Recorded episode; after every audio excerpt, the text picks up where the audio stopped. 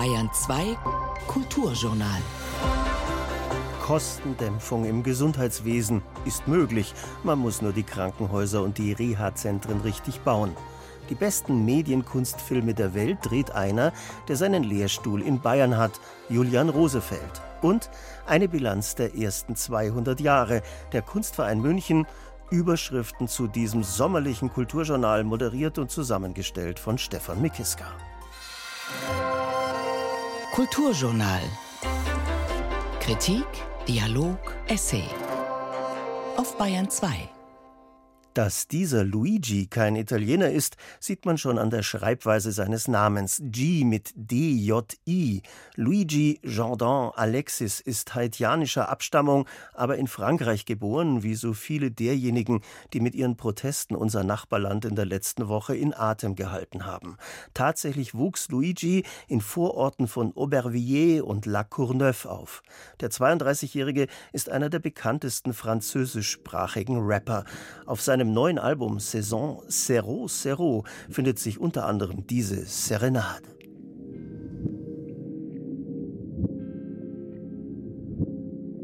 Oh baby, dis-moi, il y a encore ce truc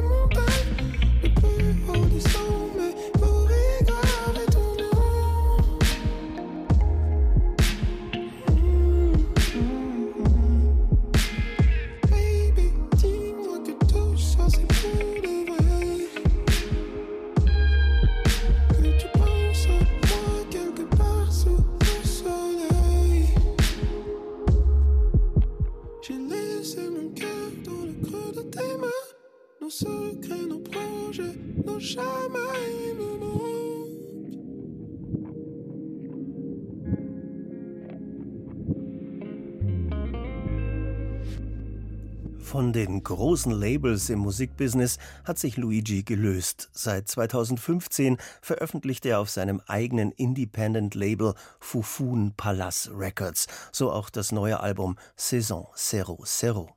Nächste Woche eröffnet die Architekturabteilung der Pinakothek der Moderne in München die Ausstellung Das Krankenhaus, wie Architektur heilen hilft.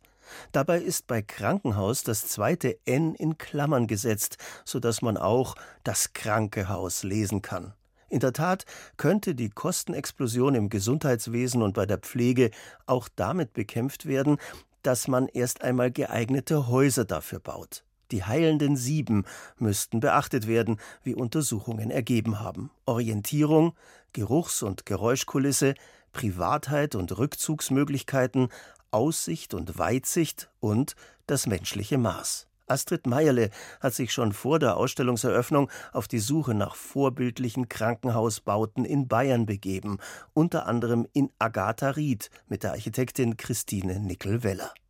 Wir haben den späteren Bauplatz besucht bei herrlichstem Wetter, die bayerischen blauen Himmel mit den weißen Wölkchen, Kühe auf einer grünen, blühenden Wiese und wir haben dies gesehen und haben gesagt, da darf eigentlich kein Krankenhaus hin. Und wenn, dann muss es ein ganz anderes sein. Ein ganz anderes ist es auch geworden. Die Architektin Christine Nickel-Weller erzählt vom Kreiskrankenhaus Agatha-Ried, das sie und ihr Mann in den 90er Jahren planten und vor 25 Jahren fertigstellten. Eine leichte, lichtdurchflutete Anlage, die sich mit ihren gestaffelten Häusern geschmeidig in die Landschaft einfügt. Die Lärchenholzfassaden erinnern eher an Hotels und Freizeitanlagen im Alpenland als an ein Krankenhaus. Agatharit steht für das Gegenteil einer blockhaften, bedrohlichen Heilungsmaschine.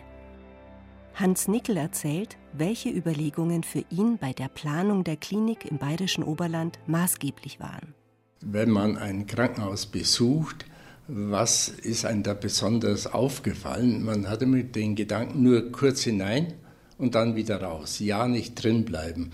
Das war einmal der Geruch, die dunklen Flure, unfreundliche Menschen. Zwangsläufig, wenn ich so eingepfercht bin, bin ich unfreundlich. Der Geruch war unerträglich. Und das war unsere Grundüberlegung. So nicht. Es muss anders gehen. Die menschlichen Sinne in einer angenehmen Weise stimulieren und damit für alle, Patientinnen und Patienten, Besucher und Personal, eine angenehme und gesunde Atmosphäre schaffen. Wie erlebt jetzt das Personal den Alltag? Und das war einer der wichtigsten Punkte, nur keine dunklen Flure. Immer wenn ich wo gehe, dass ich Licht habe, also den Tagesablauf wahrnehme. Und wie schaffe ich dann das richtige Licht? Indem ich Fenster mache, in denen ich das mal aufmachen kann, lüften kann und dass ich immer diesen Bezug nach außen zu meinen Arbeitsstätten habe. Und das, glaube ich, ist das wichtigste Element in dem ganzen Haus. Das spiegelt sich auch wieder. Das Wichtigste ist natürlich, dass ich den netten Arzt antreffe, dass ich natürlich freundliche Menschen sehe, die eben in einer guten und sehr ineinander abgestimmten Umgebung arbeiten und sich freuen auch über ihre Arbeit, weil sie diesen Ort schätzen, an den sie gehen. Das heißt, wir müssen mit einer ganz anderen Sorgfalt für unser Personal sorgen, die ja wesentlich dazu beitragen oder eben der Ursprung letztlich des Heilungsprozesses sind. Was heute wie von selbst gefügt als ein großer Wurf und wie aus einem Guss wirkt, zeigte in der Planung seine Tücken. Mehrere Anläufe waren nötig und vor allem auch mehrere Überarbeitungen des ersten Entwurfs. Der Haupteinwand zu lange Wegstrecken zwischen den einzelnen Häusern. Diese wurden in einem späteren Entwurf sinnvoll genutzt, weil durch praktische Zwischenstationen, etwa Räume für Umkleiden und Bettenreinigung, unterbrochen. Das ist also eine Integration aus Funktion und Gestaltung. Für uns war einfach, wenn wir sowas anbieten, das war damals ja vollkommen neu, müssen wir etwas anbieten, das perfekt funktioniert. Sonst hat man keine Chance des Umsetzens. Das Kreiskrankenhaus Agatharit, ein Bau, der auf intuitive Weise Elemente einer heilsamen Architektur berücksichtigt. Einfache Orientierung durch den ständigen Bezug nach draußen und Proportionen, die sich am menschlichen Maß orientieren und damit ein Gegenmodell liefern zu den bedrohlich wirkenden, allein dem Effizienzgedanken unterworfenen Hochleistungsmaschinen aus den 60er und 70er Jahren. Das Architektenpaar Christine Nickel-Weller und Hans Nickel hat sich mit seinem Team auf internationale Gesundheitsbauten, vor allem auch im großen und sehr großen Maßstab, spezialisiert. Darunter Gesundheitskonzepte in Asien und Universitätskliniken in China. Wenn man sie nach ihren Anfängen fragt, bekennen beide, dass in den 90er Jahren in Deutschland nichts von jenen Studien bekannt war, wie sie in den USA bereits in den 80er Jahren durchgeführt wurden. Einer der wichtigsten Wegbereiter der Healing Architecture war Roger Ulrich, der 1984 eine maßgebliche Studie veröffentlichte. Er hatte zwei Patientengruppen untersucht. Die eine Gruppe konnte von ihrem Krankenzimmer aus auf einen Park und Natur blicken, die andere auf Betonfassaden der Nachbargebäude. Roger Ulrich konnte nachweisen, dass allein der angenehmere Blick aus einem Zimmer nach draußen das Schmerzempfinden verringerte, die Dosis der Medikamente senken ließ und den gesamten Heilungsprozess verkürzte. Die Folge, sogar Einsparungen im Budget waren möglich, denn Patienten konnten im Schnitt einen Tag eher entlassen werden. Mittlerweile ist die Forschung weiter, detaillierter und vor allem auch in Deutschland angekommen. Tanja Vollmer, Architekturpsychologin mit einer Gastprofessur an der TU München, ist Expertin für evidenzbasiertes Design, also für ein Entwerfen, das sich nach in Studien gewonnenen Erkenntnissen richtet. Sie führte zwischen 2010 und 2019 in Rotterdam und an den Kliniken der LMU München Studien zu heilungsfördernden Elementen der Architektur durch. Diese basierten zum einen auf Befragungen von Patientinnen, zum anderen auf der Messung verschiedener körperlicher Reaktionen wie Hautwiderstand und Herzfrequenz. Tanja Vollmer kam zu dem Ergebnis, dass sieben verschiedene Faktoren das Stresslevel der Patientinnen maßgeblich beeinflussen. Und diese sieben Faktoren sind die Orientierung, also wie gut funktioniert die Orientierung, die Geruchskulisse, die Geräuschkulisse, Aussicht und Weitsicht, Rückzug und Privatheit, das menschliche Maß und das letzte ist, was wir PowerPoints nennen. Also das sind Kraftpunkte, Haltepunkte, die in so einem Krankenhaus architektonisch entstehen, damit Patienten auch mal kurz eine Pause machen können in diesem Riesenprojekt, was sie vor sich haben. Auf diesen Elementen beruht auch ihr jüngstes Projekt. Aufenthaltszonen im Kinder- und Jugendklinikum Freiburg, das kommendes Jahr eröffnet werden soll. Tanja Vollmer entwickelte hier für Kinder und ihre Eltern auch einen sogenannten Anti-Warteraum. Der Anti-Warteraum der neuen Kinder- und Jugendklinik Freiburg, der möchte ein Antikörper sein gegen die Angst, damit die Kinder keine Angst mehr haben, weil das ist das Schlimmste beim Warten auf, was passiert denn jetzt, was wird der Doktor heute mit mir machen. Und wenn die Kinder abgelenkt sind, das wissen wir aus der Wissenschaft, dann haben sie weniger Angst. Und wir haben dafür gesorgt, dass ganz viele Teile in dem Warteraum Antiwarten betreiben. Da gibt es einen Flüsterbaum. Der flüstert ständig den Kindern kleine Geschichten zu, sodass sie neugierig werden, sich dahin bewegen und hören und gucken, was ist denn da eigentlich, anstatt zu warten. Angst in Entdeckerfreude verwandeln und vertraute Elemente in die Krankenhausumgebung holen. Der Anti-Warteraum besteht aus mehreren ganz unterschiedlichen Häuschen, die entlang einer Spielstraße liegen. Wenn die Kinder auf die Station kommen, fällt der erste Blick auf eine Spielwelt mit vertrauten Elementen und nicht auf kühle, hallige Flure. Die Frage, was in den Blickachsen der Kinder auftaucht, ist eine ganz wesentliche Gestaltungsfrage für Tanja Vollmer. Außerdem wir starten immer mit der Anhörung des Versorgungskonzepts. Wir wären nie auf einen Anti-Wartraum gekommen, wenn wir nicht Medizinerinnen und Medizinern gut zugehört hätten, was beim Warten passiert und wie die Kinder später leiden, wenn sie unter Anspannung eine Spritze kriegen und was dann los ist und dass das zwei Stunden länger dauert, als wenn sie eben entspannt in eine Impfung kommen oder eine Untersuchung. In den Niederlanden und skandinavischen Ländern gibt es seit Jahrzehnten eigene Lehrstühle für Architekturpsychologie. Noch ist dieses Fach an deutschen Universitäten kein eigenes Forschungsgebiet. Was Tanja Vollmer bedauert, denn sie hält den Spagat zwischen beiden Disziplinen, der Architektur und der Psychologie, für enorm wichtig. Christine Nickel-Weller hatte von 2004 bis 2018 eine Professur an der TU Berlin mit dem Schwerpunkt Entwurfsstrategien im Krankenhausbau und Gesundheitswesen, in der auch heilungsfördernde Aspekte eine Rolle spielten. Doch derzeit ist diese Professur unbesetzt. Lisa Luksch, Architektin und Kuratorin der Ausstellung Das Krankenhaus in der Pinakothek der Moderne in München. Wir schalten ja eigentlich immer vor unsere Ausstellungen auch noch Seminare oder teilweise sogar Entwurfsstudios vor, um mit Studierenden diese Themen, die wir in den Ausstellungen zeigen und bearbeiten wollen, eben auch zu untersuchen. Und was man einfach schon merkt, ist, dass jetzt in den letzten Jahren dieses Interesse der Studierenden an solchen sozialen Themen und an Themen, die eben genau auf die Bedürfnisse von Menschen abzielen, hoch im Kurs stehen. Christine Nickel-Weller und Hans Nickel haben viele ihrer Ideen aus der eigenen Beobachtung und manche aus der eigenen Erfahrung abgeleitet. Ihrer feinen Wahrnehmung entgeht nichts, auch nicht jene Bereiche, die im Blickfeld des Gesunden kaum auftauchen, wie etwa die Decken eines Krankenhauses. Ich musste 40 Jahre warten, damit ich mal drei Tage ins Krankenhaus durfte, musste. Und da sieht man das natürlich so umso mehr, ob diese Gedanken, die wir hatten, auch immer richtig sind. Und da ist der Flur oder die Decke an für sich ein ganz wesentliches Element des Sehens. Ich liege auf dem Bett, werde dann irgend zum Untersuchungs- oder Therapieraum gefahren und gucke immer nach oben.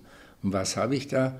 Luftauslässe, Leuchten, die kreuz und quer sind. Es ist keine Ordnung, keine Disziplin in der Decke. Disziplin heißt, wie ist die Lichtführung, wie ist mein Flur, wo ich geschoben werde. Und dann ist es wichtig, wie das Licht dann geführt wird. Werde ich geblendet, erschrecke ich jedes Mal, wenn ich weitergeschoben werde, oder ist die Führung des Lichtes so, dass ich einfach nur ein begleitendes Licht sehe. Für die Zimmerdecken, etwa auch in großen Universitätskliniken wie in der Onkologie in Freiburg, verwenden Nickel und Partner auch feuchtigkeitsspeichernde Materialien wie Lehmputz. Hier kann über längere Zeit Feuchtigkeit abgegeben und das Raumklima angenehm beeinflusst werden. Wegeführung, Licht, Materialien. Wenn Christine Nickel-Weller und Hans Nickel erzählen, wird klar, Elemente, die das Wohlbefinden der Patienten beeinflussen, stecken in jedem Detail. Doch jetzt aber auch die Frage aufs Ganze. Gesundheitsminister Lauterbach hat, vor allem aus Gründen der Kostenersparnis, eine umfassende Krankenhausreform geplant. Wie sehen die beiden Architekten aus ihrer Perspektive auf seine Pläne? Ich glaube, da müssen wir über die Grenze nach Dänemark gucken als Protobeispiel. Die haben eine politische Reform durchgeführt. Und nur mit dieser politischen Reform, das heißt Landkreise zusammengelegt und so weiter, hat sich die Möglichkeit ergeben, neue Krankenhausstrukturen zu entwickeln. Sehr, sehr rationelle, was wir immer wieder predigen. Ich brauche exzellente Krankenhäuser, Universitätskliniken. Die haben eine ganz, ganz wichtige Aufgabe, die ist verantwortlich für die exzellente Medizin. Die haben wir. Dann muss es Schwerpunktkrankenhäuser geben, die dem zugeordnet sind. Digital kann ich ja mittlerweile. Und dann muss ich Satelliten haben, kleinere, leistungsfähige Häuser, die gestreut und ortsnah sind. Und wenn ich diesen System einsetze, bin ich natürlich für die Krankenhausversorgung optimal vorbereitet. Wir haben das leider nicht. Vor allem setzen die Häuser in Deutschland noch immer auf Zwei- und Mehrbettzimmer, was Hans Nickel will das System aus der Corona-Pandemie lernen, als überholt erscheint. Unser Krankenhaussystem war ein großer Scheiterhaufen. Das hat man dann jetzt ein bisschen jetzt korrigiert und man glaubt nicht mehr, dass sowas kommt. Und das ist, glaube ich, der große Gedankenfehler. Es wird wieder sowas kommen in einer anderen Form. Wenn ich ein Bettzimmer habe, kann ich natürlich jeden abisolieren. Ich habe keinen Nachbarn. Zweitens kann ich viel leichter das Zimmer belegen, weil ich nicht warten muss, bis wieder ein Mann da reinkommt, sondern ich kann Wechsel beziehen. Also habe ich vom wirtschaftlichen Teil her einen rationellen Wechsel. Und dann gibt es noch einen enormen Stressfaktor im Mehrbettzimmer, mangelnde Privatsphäre. Im Krankenhaus liegen zwei fremde Personen nebeneinander. Wo bleibt hier der Datenschutz? Ich erfahre genau alles, was der andere hat, der erzählt es wieder den Angehörigen. Ich bin vollkommen offengelegt, ohne irgendeinen Schutz. Von solchen Detailüberlegungen, die den Patienten ins Zentrum der Planungen stellen, ist die derzeitige Diskussion um die Krankenhausreform weit entfernt. Was wäre Tanja Vollmers Anliegen an Gesundheitsminister Lauterbach, der übrigens die Schirmherrschaft für die Ausstellung Das Krankenhaus in der Pinakothek der Moderne übernommen hat? Ich würde ihm sagen, dass er seinen Kreis derer, die jetzt beraten und über die Reform nachdenken, dass er diesen Kreis erweitert um die Architektur, weil die ist nachher die Disziplin, die all die Reformgedanken beherbergen wird und nachhaltig auf die Menschen wirkt. Ein Beitrag von Astrid Meierle. Die Ausstellung Das Krankenhaus, das kranke Haus, wie Architektur heilen hilft, wird kuratiert von Tanja Vollmer, Andres Lepig und Lisa Luksch. Geöffnet ist sie vom kommenden Mittwoch an und bis in den Januar nächsten Jahres. Und jetzt wieder der französische Rapper Luigi. Bei Dambala übt er sich in extremer Verknappung und Prägnanz.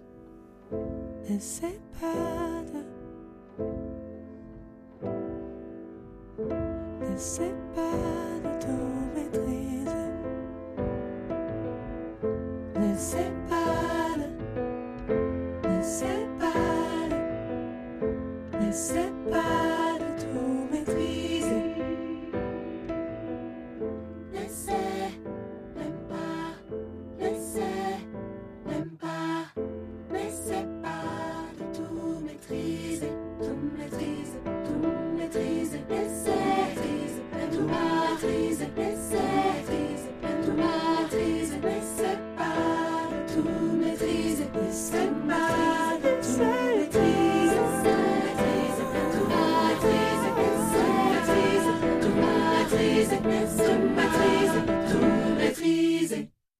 Gerade bei großen Gruppenausstellungen, sagen wir Biennalen oder einer Documenta, sind für mich als Kunstkritiker Multimedia-Installationen eine echte Herausforderung. Großartige Inszenierungen, mehrere Medienstationen, die den ganzen Raum füllen, Mehrkanalton, komplexe Zusammenhänge und Bezüge, Oft dauern solche Gesamtkunstwerke auch noch lange, erzählen ganze Geschichten.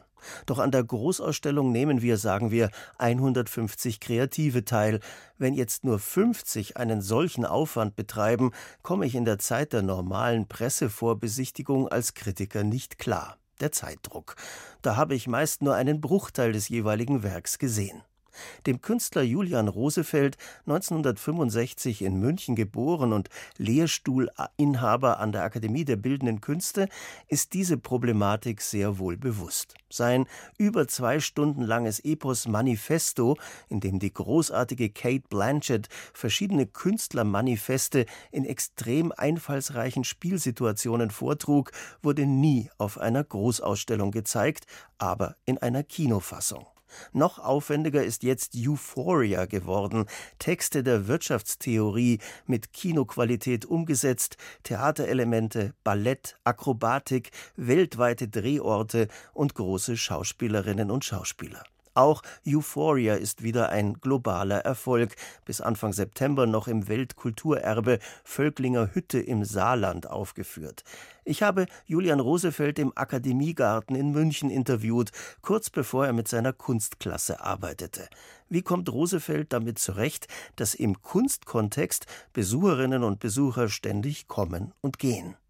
Wie hält man die Aufmerksamkeit? Ich glaube, das ist ähnlich wie in der Musik, in der musikalischen Komposition oder auch in der theatralen Inszenierung über Dramaturgie. Das heißt, wenn ich eine Mehrkanalinstallation schneide, dann ist das für mich eigentlich eine musikalische Arbeit, also eine visuell-musikalische Arbeit, wo ich auch tatsächlich visuell vor mir sehe, bei den Mehrkanalschneiden an den verschiedenen Schnittspuren, was gerade wo passiert und was ich jetzt brauche, um die Stimmung zu halten oder auch mal absacken zu lassen, um wieder aufzunehmen. Es ist ein sehr rhythmisches Gestalten und das funktioniert eben im Ton, in der Musik und im Bild ebenso. Also so ähnlich wie wenn man einen Radiosender wählt und plötzlich läuft da der zweite Satz einer Symphonie. Also damit muss man als Videoinstallationskünstler rechnen. Die Arbeiten für mich sind fast alle im Loop angelegt. Das heißt, ich rechne damit, dass die ZuschauerInnen kommen, wann sie wollen und die Arbeit betreten, wann sie wollen. Die Erfahrung ist glücklicherweise sind die meisten Arbeiten anscheinend entfalten so einen Sog, dass die Leute bleiben und sich den Loop, wenn sie denn die Zeit haben, oder mitgebracht haben, auch ganz anschauen und länger sogar bleiben. Manchmal, das haben wir bei Manifesto viel beobachtet, das sind über zwei Stunden insgesamt am Material, jetzt bei Euphoria auch wieder über zwei Stunden. Oder nee, da sind es knapp zwei Stunden.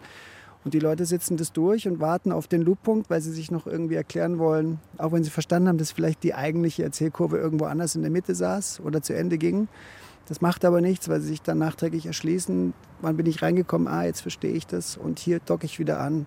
Also sie sind bewusst so angelegt. Ich, das Einzige, was wichtig ist, dass man die Leute nicht im Dunkeln darüber lässt, wie lange die Arbeit läuft, wie lange so ein Loop dauert. Das muss für mich immer draußen stehen, weil ich das selber gar nicht mag, wenn ich mich in eine Videokunstarbeit setze und so gar nicht weiß, was auf mich wartet, rein quantitativ. Herr Rosefeld, das ist ja ein himmelweiter Unterschied von den Ursprüngen der sogenannten Museumsvideokunst.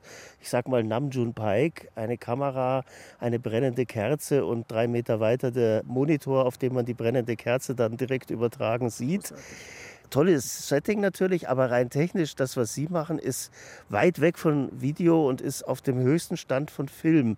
Da kann ich eigentlich so Vergleichsgrößen wie Kubrick nennen. Also das ist wirklich ein riesiger Quantensprung im Bereich der Videokunst. Das ist das Instrumentarium der Kinoproduktion. Das habe ich mir irgendwann ausgesucht. Ich habe ja angefangen mit Found-Footage-Arbeiten, so ungefähr Mitte der 90er Jahre. Das war damals ganz stark Zeitgeist als Reaktion auf die aufkommende Bilderflut des Internets und des Privatfernsehens, dass eben viele Künstlerinnen meiner Generation gesagt haben, da brauchen wir jetzt keine neuen Bilder mehr produzieren, da lass uns lieber mal an diese riesige neue Bilderflut rangehen und den Bildern quasi ihre Würde zurückgeben, indem wir damit was Neues tun. Sie haben zum Beispiel mal die Tagesschausprecher ihre Atmer aneinandergereiht. Zum Beispiel in der Arbeit News ja, oder Gebäudesprengungen von damals 1940 bis damals heute, was der Zeitpunkt der Schöpfung der Arbeit war, die ich damals mit Piero Steine zusammen gemacht habe, Detonation Deutschland, also die Wirtschaftswundergeschichte des Aufbaus Deutschlands über Abrisssprengungen erzählt. Das waren alles Archivmaterialien.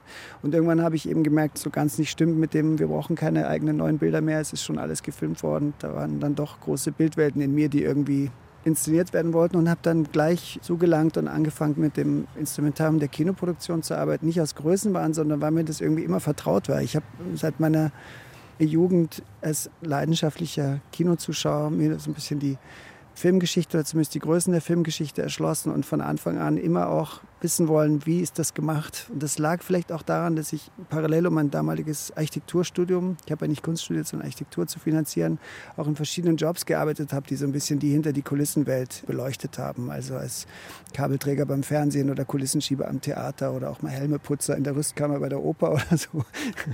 Und diversen anderen Jobs, die verwandt waren, später als Drehbuchlektor bei einem Privatfernsehen und all so Sachen, die das irgendwie eingekreist haben. Wie entsteht sowas und wie baue ich eigentlich diesen Mythos-Film oder die jeweilige Situation, die mich so überwältigt. Und das hat mich immer interessiert von Anfang an, die auch in der Konstruktion schon destruktiv zu sehen oder dekonstruiert zu sehen. Nochmal ein Lob.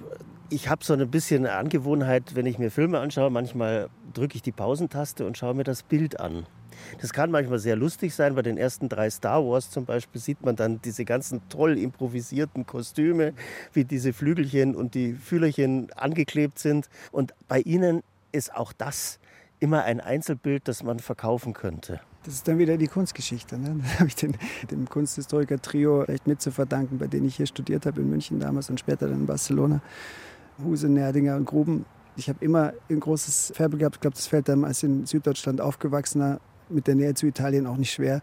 Eine große Nähe zum Studium der Kunstgeschichte vor Ort gehabt und habe mir das alles ganz jung schon immer angeguckt und da wahrscheinlich irgendwie mein Rüstzeug gelernt. Also ich kann das auch nur so beantworten, weil Eigenlob stinkt, aber ich glaube, dass diese kompositorischen Prinzipien, die Sie da spüren, sehr viel damit zu tun haben, dass ich das eben früh über, über das Malereistudium, ohne selber zu malen und das Architekturstudium, was ich wirklich studiert habe, auch gelernt habe.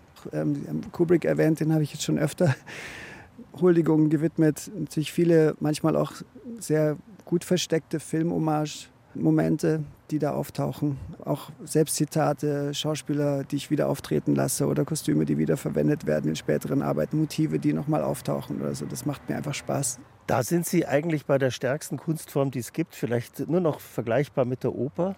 Das packt einen ja richtig. Und Sie packen ja auch alles ich möchte jetzt das Wort Gesamtkunstwerk nicht erwähnen, aber ich habe es jetzt schon erwähnt, zusammen. Also einerseits Arbeit mit Schauspielern. Sie haben ja auch mal ja, am Theater gearbeitet, in einer Schaubühne in Berlin. Und Sie suchen sich dann auch noch sehr, sehr gute Schauspieler aus. Bekanntestes Beispiel natürlich Kate Blanchett, jetzt auch in ihrem neuen Werk Euphoria. Andererseits arbeiten sie mit Literatur. Die Texte sind in der Regel nicht von ihnen, sondern sie zitieren aus Künstlermanifesten oder eben theoretischen Texten zur Kapitalismuskritik, kann man sagen, jetzt in Euphoria. Dann gibt es eine unglaubliche Tanzszene in einem alten, unglaublich tollen Banksaal, wo dann plötzlich ein Salto zu sehen ist und es wird gesungen und es kommt eigentlich alles zusammen. Das ist äh, große Oper. Ja, da laufen jetzt viele Sachen zusammen in Ihrer Frage oder Schilderung. Das eine ist die Arbeit mit Schauspielerinnen und Schauspielern. Auch da habe ich früh gelernt von meinen Jobs. Ich habe, wie gesagt, am Theater durch die Kulissenschieberei dann auch viele Abendvorführungen begleitet, weil man warten musste, bis man wieder abbauen kann oder umbauen kann. Und ich habe später dann auch als Theaterfotograf gejobbt und dabei sehr vielen Regisseuren bei der Arbeit zugeschaut, was sie da machen und viel gelernt. Und ich glaube, das ist uns Künstlerinnen und Künstlern allen gemein. Wir studieren Menschen, wenn wir im Café sitzen, wenn wir im Urlaub sind, wo auch immer, am Strand oder so. Das macht mir große Freude. Und das fließt natürlich dann alles in die Arbeit mit den Schauspielern ein, die mir große Freude macht. Und zwar sowohl die Arbeit mit sehr guten und trainierten Schauspielern, ausgebildeten Schauspielern, als auch die Arbeit mit Laien. Oft sogar noch erfrischender, wenn man da so ganz einfache Dinge ausprobieren kann und ganz frisch an Situationen rangehen kann, die vielleicht jemand, der schon auf einer Schauspielschule war, gar nicht mehr ungefiltert wiedergeben kann oder darstellen kann, weil er dazu sagen, zu verdorben ist durch die Ausbildung. Es macht beides Spaß. Die Szene, von der Sie gerade sprechen, die Bankszene in Euphoria, ist übrigens gedreht in der Wartehalle des Hauptbahnhofs von Kiew. Das heißt, es sieht nur so aus wie eine Bank, ist aber eigentlich ein Wartesaal, in dem wir diesen Bankschalter reingebaut haben. Ja, heute schwer möglich. Äh, Sie sind gerade noch rechtzeitig mit den Dreharbeiten fertig geworden, oder? Ja, wir sind leider nicht fertig geworden. Wir mussten aufgrund der Invasion kurz vorher abreisen, weil es einfach zu gefährlich wurde und haben abgebrochen, quasi mittendrin.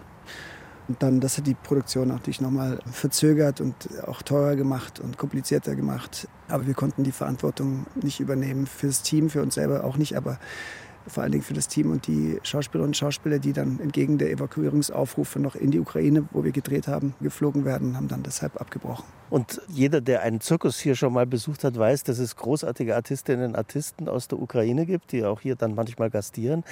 Casten Sie dann die Leute vor Ort, weil wir schon über Laien geredet haben? Machen Sie das so ähnlich wie Fellini, dass Sie witzige Köpfe auf der Straße ansprechen oder wie machen Sie das? Alles von allem etwas. Also es gibt ein paar Schauspieler, die wir mitnehmen oder mitgenommen haben, die über Agenturen kommen. Das waren in Euphoria zum Beispiel der Taxifahrer Giancarlo Esposito oder die fünf Obdachlosen, die bei mir in American Night schon mal ums Lagerfeuer saßen, waren genau die gleichen Schauspieler, das sind Freunde von mir und einer, den ich über das Projekt damals kennengelernt habe das Charles Bronson-Double, genannt Broncito. Das ist wirklich sein, sein Name. Ich glaube, jetzt heißt er, nennt er sich auch Robert Bronzy als, als Schauspieler.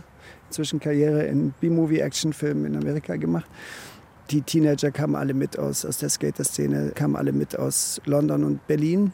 Aber äh, alles, was man dort sonst sieht, da sind ja viele, viele, viele Schauspielerinnen, Schauspieler, Darsteller, Akrobaten, Tänzer, und so weiter, die sind lokal gefunden. Und wie Sie es gerade schon gesagt haben, Fellini ist natürlich wirklich eine tolle Referenz, aber man sucht auch nach Typen, nach bestimmten Typen. Und da gibt es natürlich in der Ukraine, die eine sehr, sehr gut funktionierende Filmindustrie hat, auch Komparsenagenturen, die dann solche Gesichter vermitteln.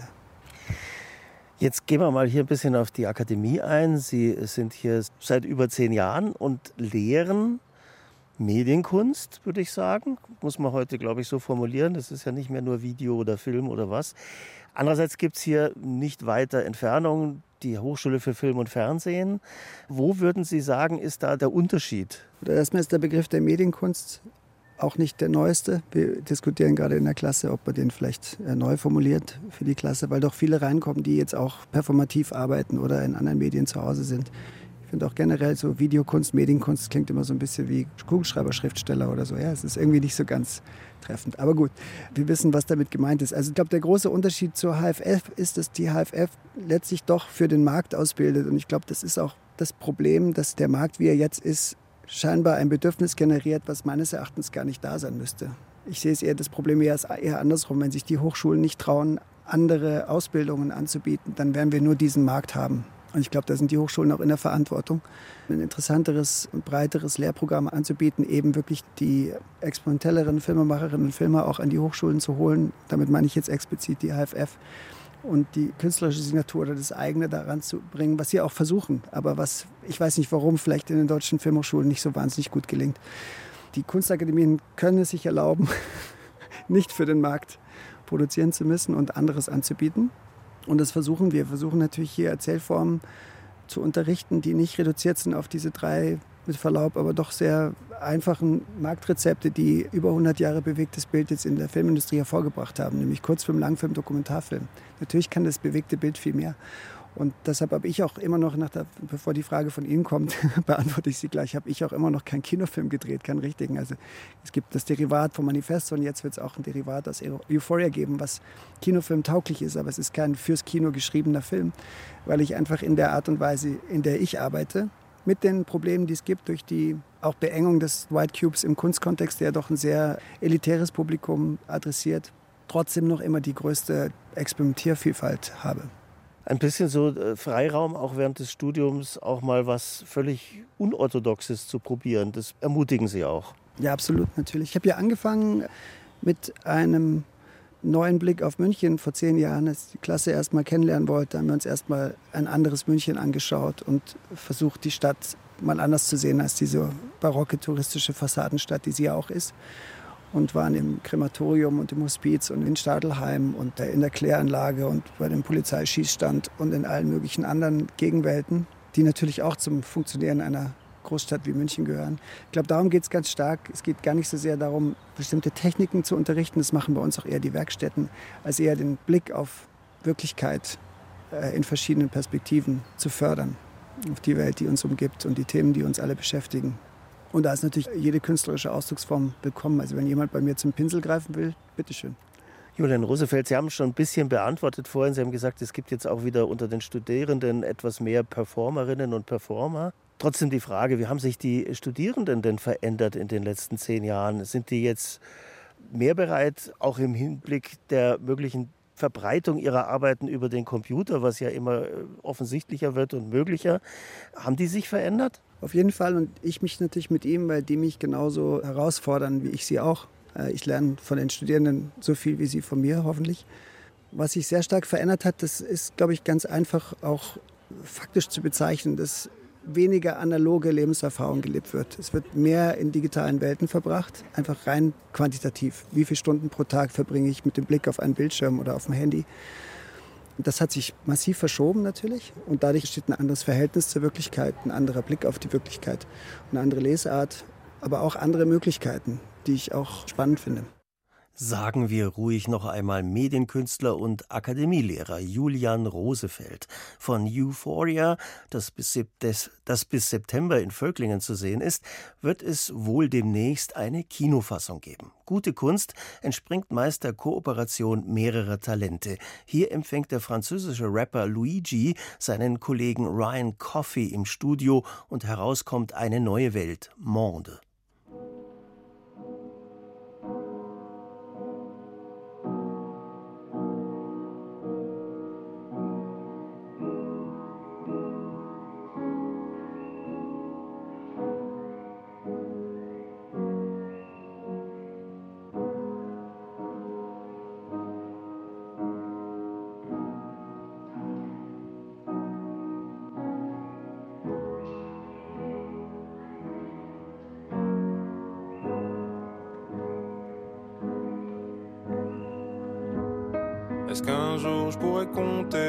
Parmi les grands de ce monde J'ai toujours voulu compter parmi les grands de ce monde.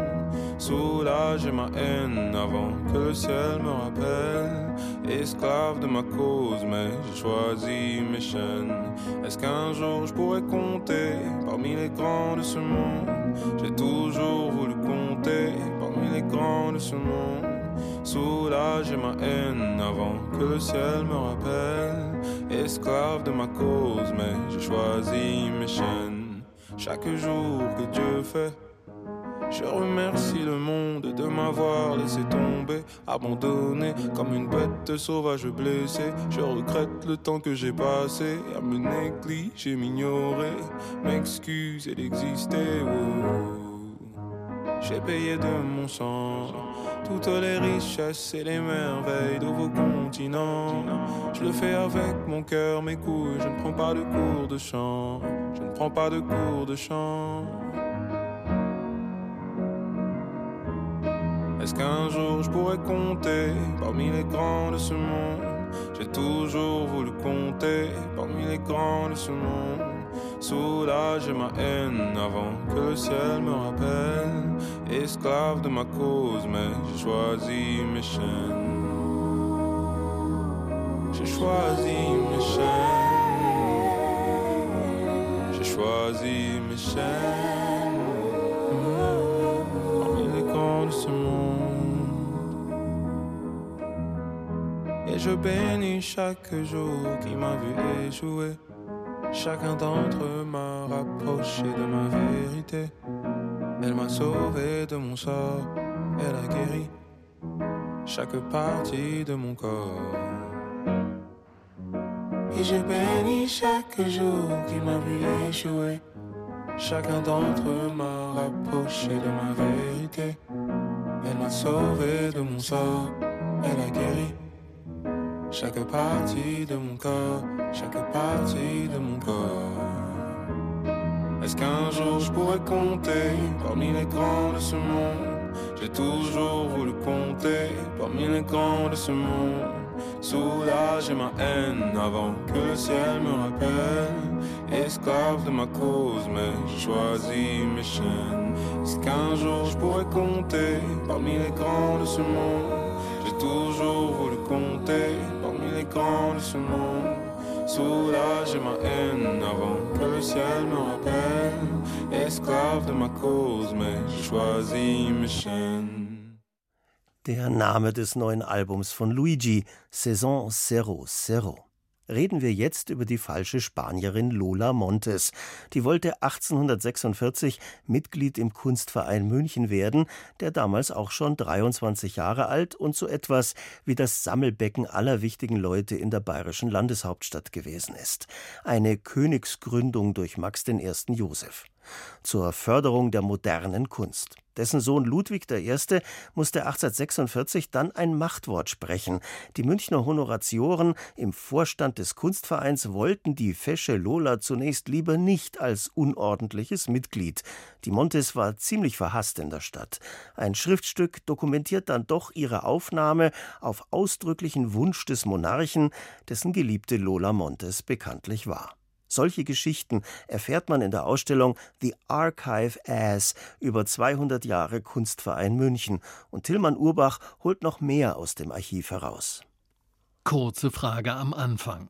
Warum gibt es überhaupt den Kunstverein? Weil er eben die erste Anlaufstelle von sehr jungen, weniger etablierten Künstlerinnen und Künstlern ist. Sagt Maureen Dietrich, seit knapp vier Jahren Direktorin des Münchner Kunstvereins. Hier vielleicht nur beispielhaft zu nennen, ist eben in der Geschichte, dass der Kunstverein München die ersten institutionellen Einzelausstellungen von heute musealisierten und kanonisierten und institutionalisierten Künstlerinnen gemacht hat, wie beispielsweise Andrea Fraser in den 90er Jahren, jemanden wie Adrian Piper, die ja die große Einzelausstellung im Haus der Kunst haben sollte, jemanden wie Liam Gillick, bekannte Künstlerinnen wie Wolfgang Tillmanns, Willem Droy, Rita McBride und viele mehr und damit auch den Weg, äh, auch wenn es damals nicht klar war oder nicht klar erschien, vielleicht wo diese Karrieren hingehen, eben maßgeblich mitgeprägt haben.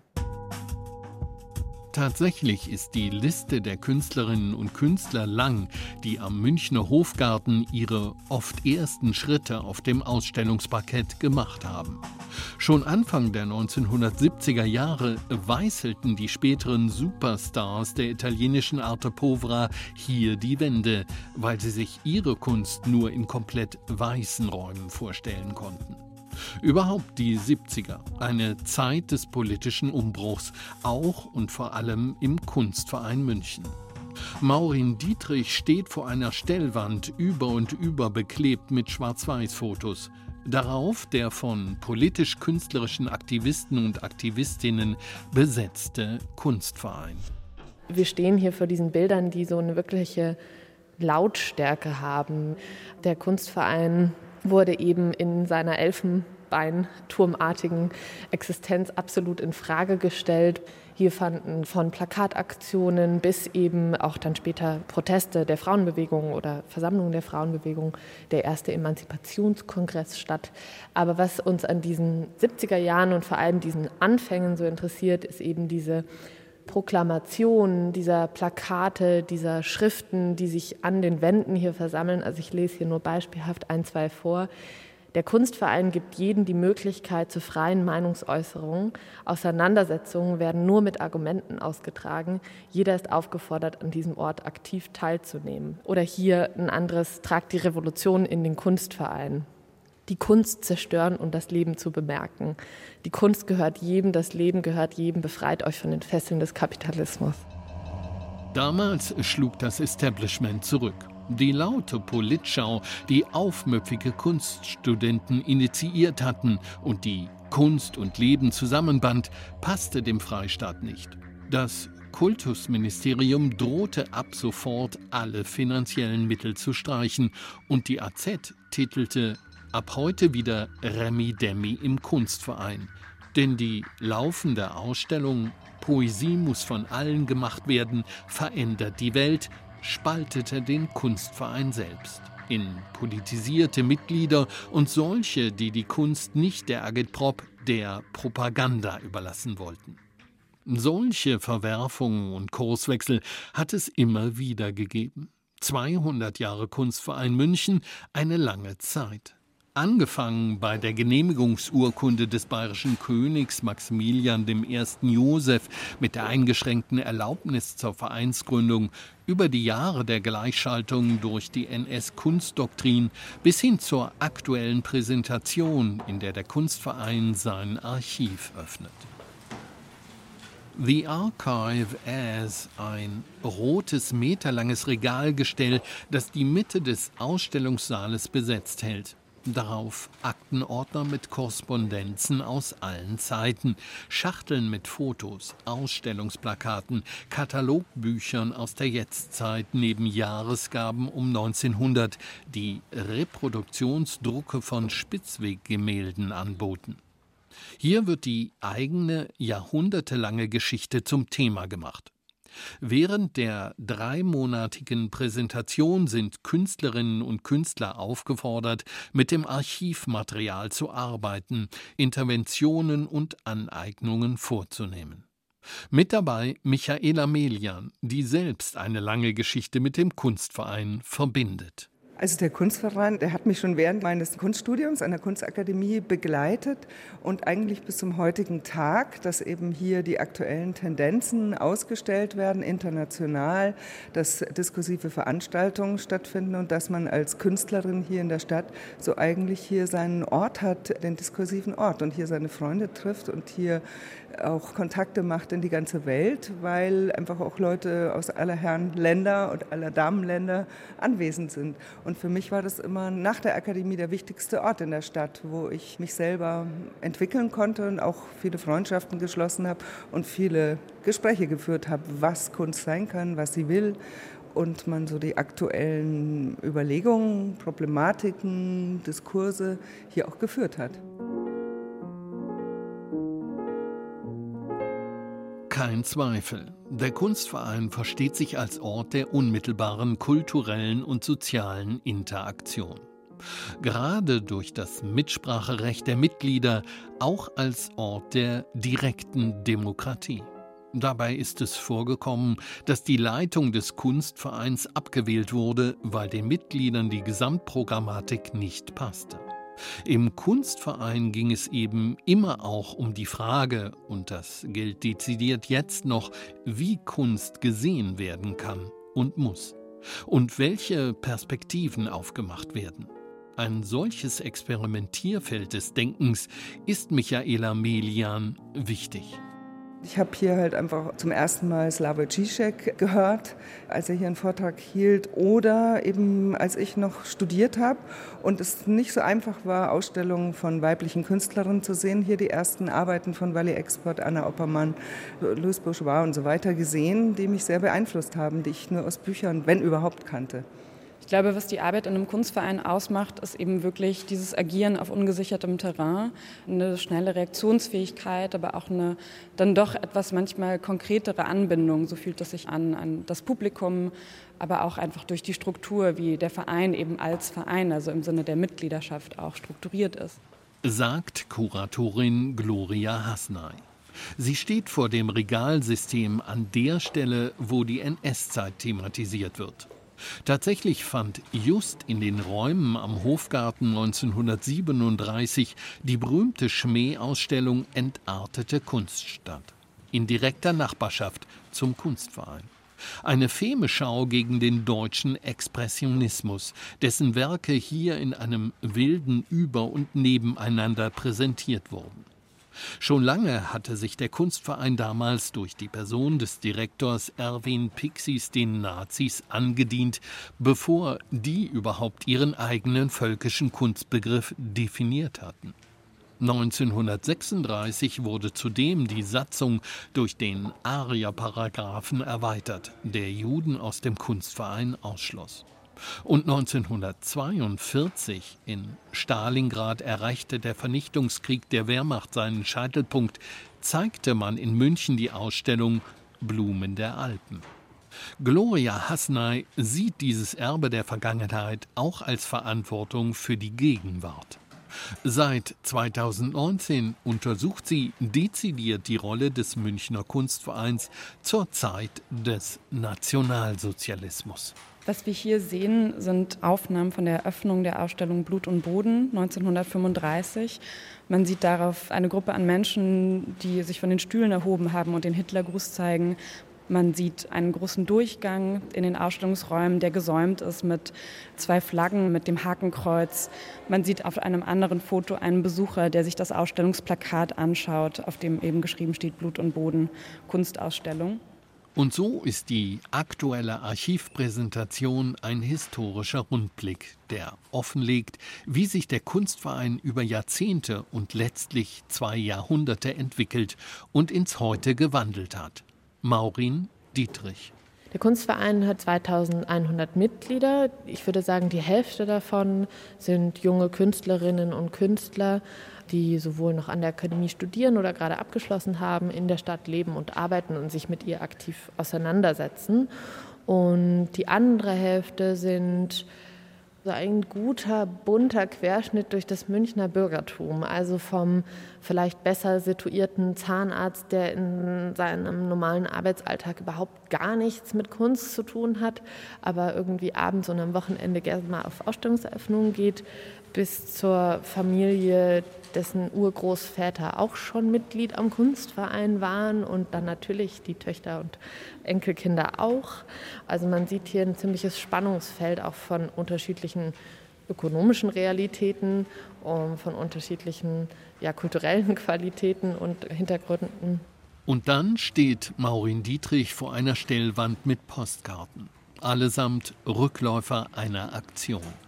Verschickt wurden Blankokarten mit der aufgedruckten Frage, was fällt mir ein zum Kunstverein?